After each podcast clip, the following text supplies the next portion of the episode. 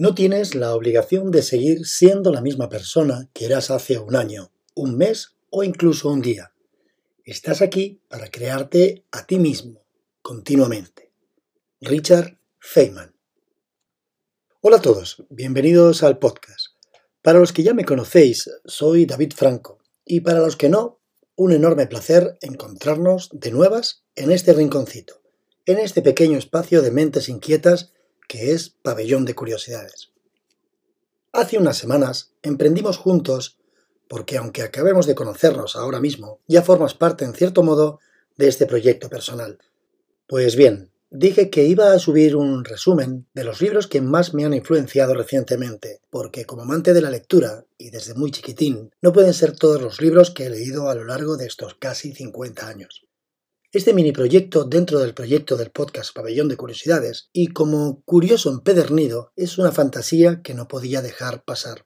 Hoy comienzo con el primer resumen de una serie de episodios, que serán seis concretamente. El episodio de hoy está dedicado a la salud, a ese binomio entre salud física y salud mental, tan imprescindible para superar las adversidades de la vida, como también está dedicado al cuerpo, en resumen, cuerpo y alma. Esta es la selección que he hecho. El primero de los libros es Guerreros de la Roca, de Arno Illner, un libro dedicado al entrenamiento mental para los escaladores, aunque como luego veremos, es un libro cargado de unas magníficas perlas de sabiduría valederas para la vida. El segundo es El método Winghoff, del inspirador personaje Winghoff. En él se aborda el método de enfrentarse al frío y su poder. Hablaremos también de respiración, del frío, de la actitud mental, de ciencia, de salud, del rendimiento y sobre todo también de espiritualidad. También hablaremos de estresores, de hormesis, estrés y de carga aerostática.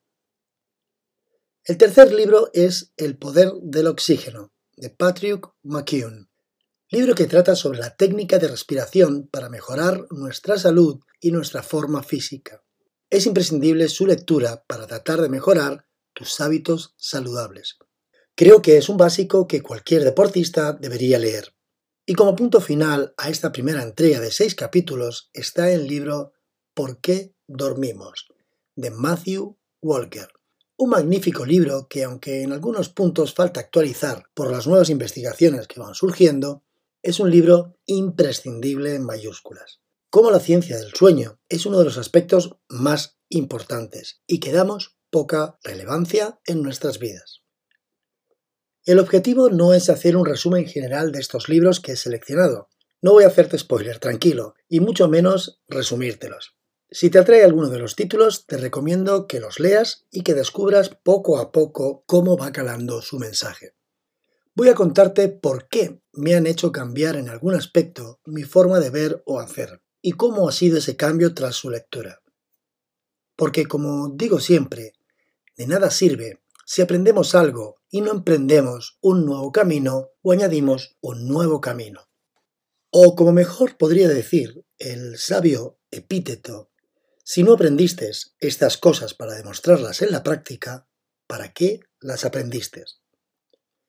Siempre al final de cada una de las entrevistas que hago, en la parte más personal, realizo tres preguntas al invitado. Y la primera siempre es la misma. ¿Qué tres libros nos recomendarías y por qué? A simple vista no es una pregunta sencilla. No es un único libro a elegir entre todo el extenso portfolio de ellos. Son tres, justo una cantidad que nos permite no quedarnos con una sola temática y nos permite crear un podium como al final de una competición, medalla de oro, plata y bronce, por así decirlo. Nos permite elegir entre un gran abanico de posibilidades.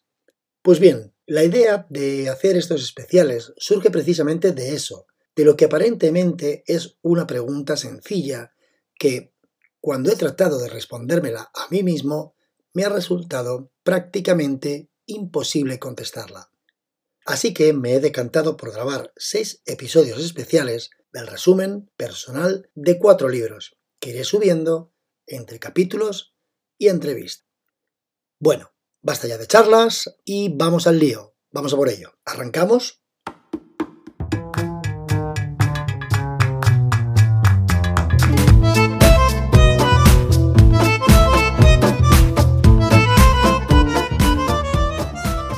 Guerreros de la Roca, entrenamiento mental para escaladores, de Arno Ilner.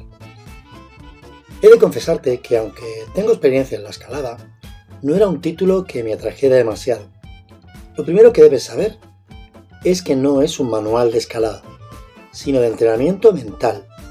Habla sobre el uso deficiente de la atención que puede dar lugar al miedo, del análisis de la motivación, de valorar el riesgo y de cómo buscar el foco y la concentración y el paso a la acción.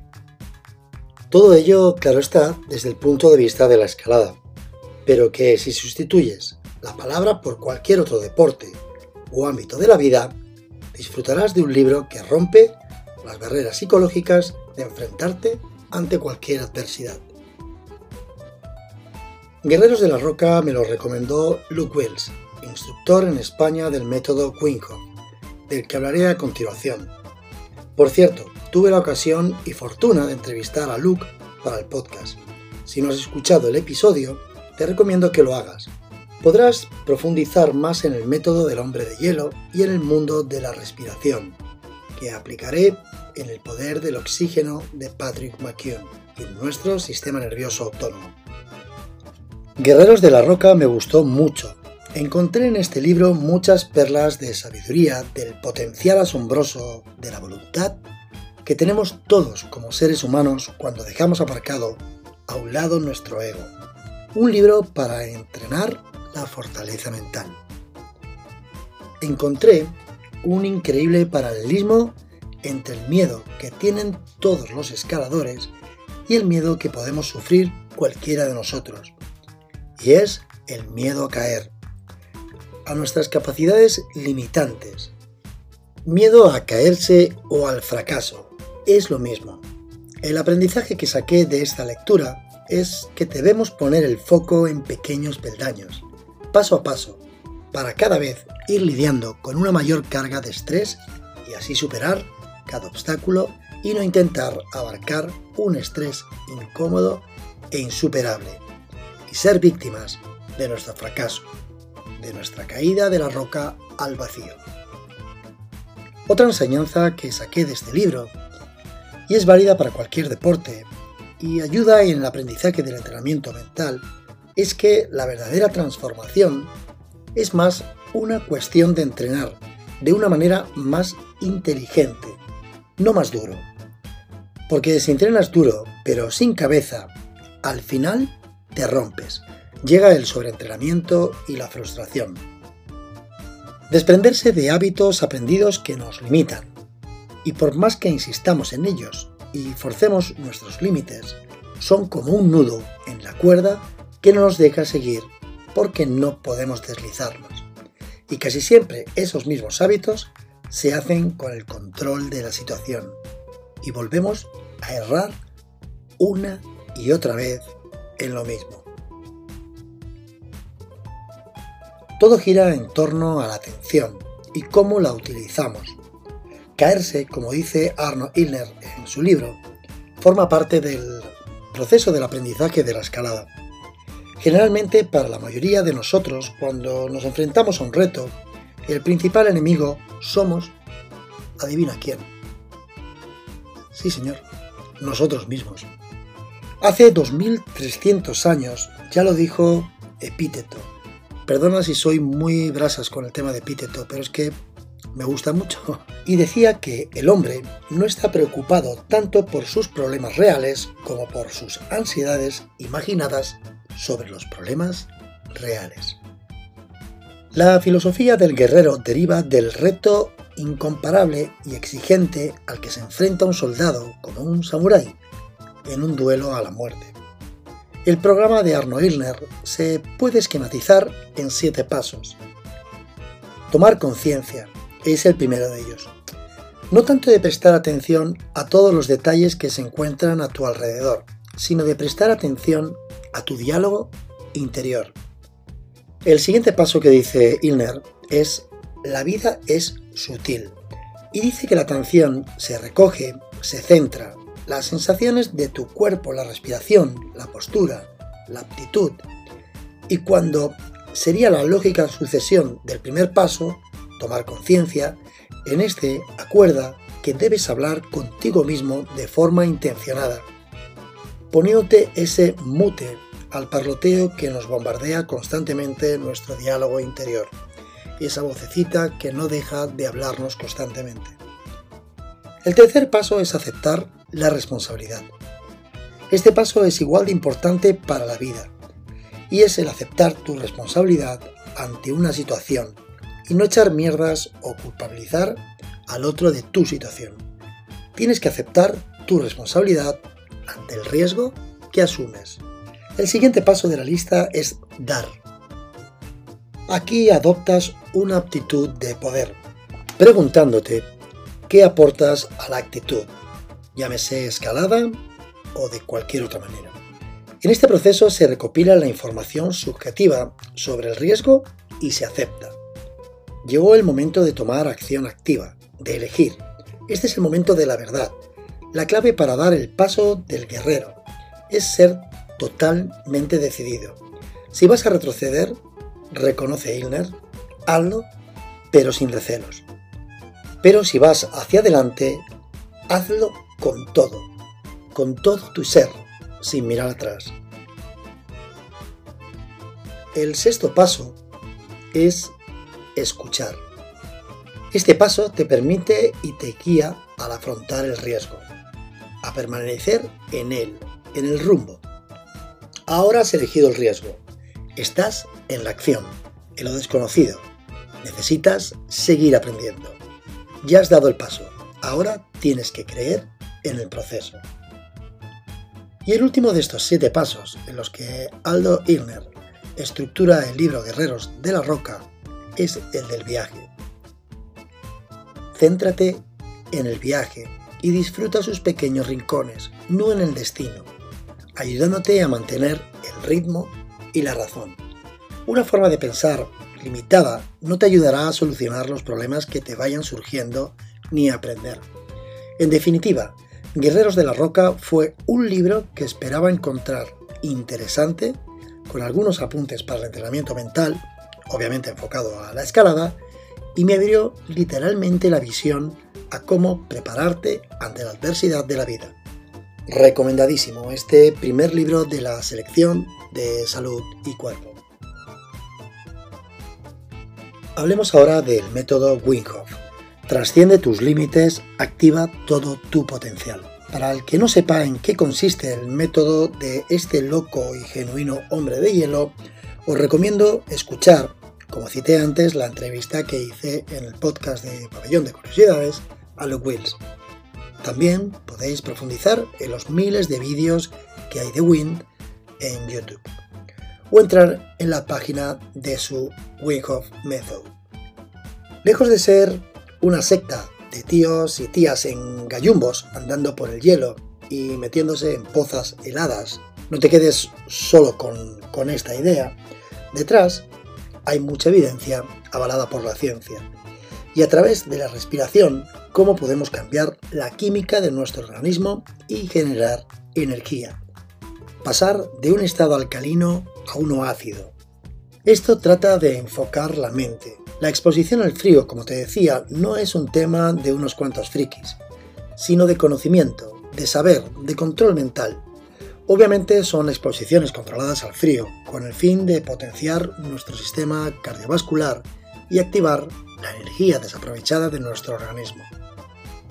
He tenido el privilegio de conocer el método en varias ocasiones y he realizado tanto el seminario de iniciación como el avanzado y espero en un futuro cercano poder realizar uno de los retiros que se organizan por todo el mundo. Es un milagro estar vivo, y si tenemos el poder y tomar conciencia, como decía Ilner, conoceremos de lo que humanamente somos capaces. También en el libro se citan testimonios de personas que han superado enfermedades y trastornos crónicos gracias al método de Wim de la lectura del libro he podido extraer innumerables pautas para aumentar la resistencia, reducir los tiempos de recuperación, ya que muchos deportistas de élite usan las bañeras de hielo precisamente para, para esto mismo, para la recuperación. Un libro muy espiritual que ahonda en lo más profundo de la naturaleza humana. También Wind hace una pequeña síntesis en el libro de su historia de vida personal, marcada por el descubrimiento de los baños de hielo cuando era joven y vivía en una comuna hippie o barra ocupa en Holanda, donde una noche descubrió las sensaciones de lucidez mental tras bañarse en un pequeño lago por la noche cerca de la comuna donde vivía. Pero también en el libro se habla de tragedia. Se habla de la enfermedad mental de su primera mujer, la navarra Olaya, y cómo ésta se suicida tras un largo periplo con la enfermedad mental y la depresión que sufría. Y cómo Wind ha luchado por lo que creía, y cómo la ciencia, tras muchos estudios, le ha acabado dando la razón y el triunfo final. No te estoy hablando de personas heroicas y con superpoderes. Te hablo de personas como tú y como yo, de carne y hueso, todos podemos mejorar nuestra salud mental y rendimiento físico y hasta, en palabras del propio Win, controlar nuestra fisiología para superar cualquier situación de estrés en nuestra vida. Y precisamente ante estos estresores nos volvemos más fuertes, más resilientes, resilientes mentalmente, aplicando procesos horméticos. Ya lo dijo el médico suizo Paracelso, en la dosis está el veneno son respuestas biológicas a las bajas exposiciones de toxinas o como decía el autor de Guerreros de la Roca, paso a paso exponerte a pequeñas dosis de estrés. Al final te inmunizan frente a dosis más elevadas. Por lo que con la exposición al cielo damos lugar a una respuesta adaptativa al estrés que supone consiguiendo beneficios biológicos. Mucho se está estudiando cómo la hormesis puede influenciar en la aplicación ante el envejecimiento. Puedes, si quieres, profundizar más en el método de Winghoff en el documental que grabaron sobre su vida. Se llama Superhuman, de Iceman. Y te lo recomiendo, está muy interesante. Muy ligado a la respiración del método de Winghoff, nos enfocamos en el tercero de los libros de esta primera entrega de seis capítulos que hago. El poder del oxígeno, de Patrick McKeown. Es un libro increíble y como algo que hacemos de manera automática cada segundo, cada hora, cada día en nuestras vidas, como es la respiración, y además que no le prestamos atención y la importancia sobre todo que tiene, ya no solo por lo obvio, porque si no respiramos nos morimos, sino la importancia que tiene y cómo nos afecta de manera directa al rendimiento físico, al deportivo. También influye en los trastornos como la ansiedad, el asma, el insomnio y varios problemas cardíacos.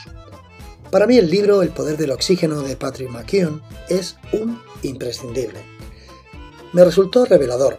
Y aunque ya gestionaba y tenía conocimiento del tema de la respiración, y me enfocaba, pienso constantemente cuando estoy entrenando en, respirar por la nariz, tras la lectura del libro de la mayor autoridad mundial en el método buteico sobre el asombroso poder de la respiración, me ha hecho más consciente de la importancia de la respiración bucal y el uso del óxido nítrico gaseoso que tenemos en la cavidad de nuestras fosas nasales. Me ha hecho también ser más consciente de cómo gestionar el dióxido de carbono en la sangre y la gestión del pH sanguíneo y cómo a través de la respiración mejoramos el sueño y tenemos más energía. Con las enseñanzas que encierra este libro, aprenderás a tener una mejor oxigenación de tus músculos y órganos en funcionamiento, reduciendo además la fatiga y la acumulación del temido ácido láctico que sufren los deportistas en picos de alta intensidad. Al final del libro encontrarás una serie de ejercicios prácticos respiratorios para incontadas ocasiones. Bastante interesante, la verdad, te lo recomiendo. Y para ir terminando el capítulo y esta primera entrega de seis episodios especiales, llegamos a ¿Por qué dormimos? del doctor Matthew Walker. Este libro me lo recomendó un alumno y amigo sobre todo, que vive en Londres. Me dijo, tío, ¿has leído Why We Sleep? Te va a gustar muchísimo. Y allá que fui. La ciencia del sueño es un mundo interesantísimo, desde los procesos a nivel de regeneración celular hasta los procesos en los que interviene la memoria. En el libro Matthew Walker explica cómo podemos aprovechar el sueño para mejorar el aprendizaje, los estados de ánimo y los niveles de energía. Cómo regular, como te decía, las células y hormonas, prevenir incluso el cáncer y el Alzheimer y la diabetes, reducir los efectos del envejecimiento y aumentar la longevidad. Existen miles y miles de estudios al respecto. Si te interesa el tema, dímelo y te paso papers con información de diversos estudios y algún metaanálisis sobre los efectos del sueño. Esta es otra pregunta sencilla, pero que muy difícil de contestar. ¿Sabrías decirme por qué dormimos? Házmelo saber en un comentario, estaré encantado de escucharte. Y si no tienes una respuesta convincente y clara, mi consejo es que leas al neurocientífico Matthew Walker. Este libro es un grandísimo punto de partida para entender los procesos que suceden mientras dormimos. Y te aseguro que entenderlo te hará dormir mejor y mucho mejor persona. Y hasta aquí el episodio especial sobre los libros que han cambiado mi forma de ver el mundo. Espero que te haya gustado. Nos vemos en la siguiente selección que estoy deseando contarte. Y hasta entonces, que no se te olvide, ser feliz.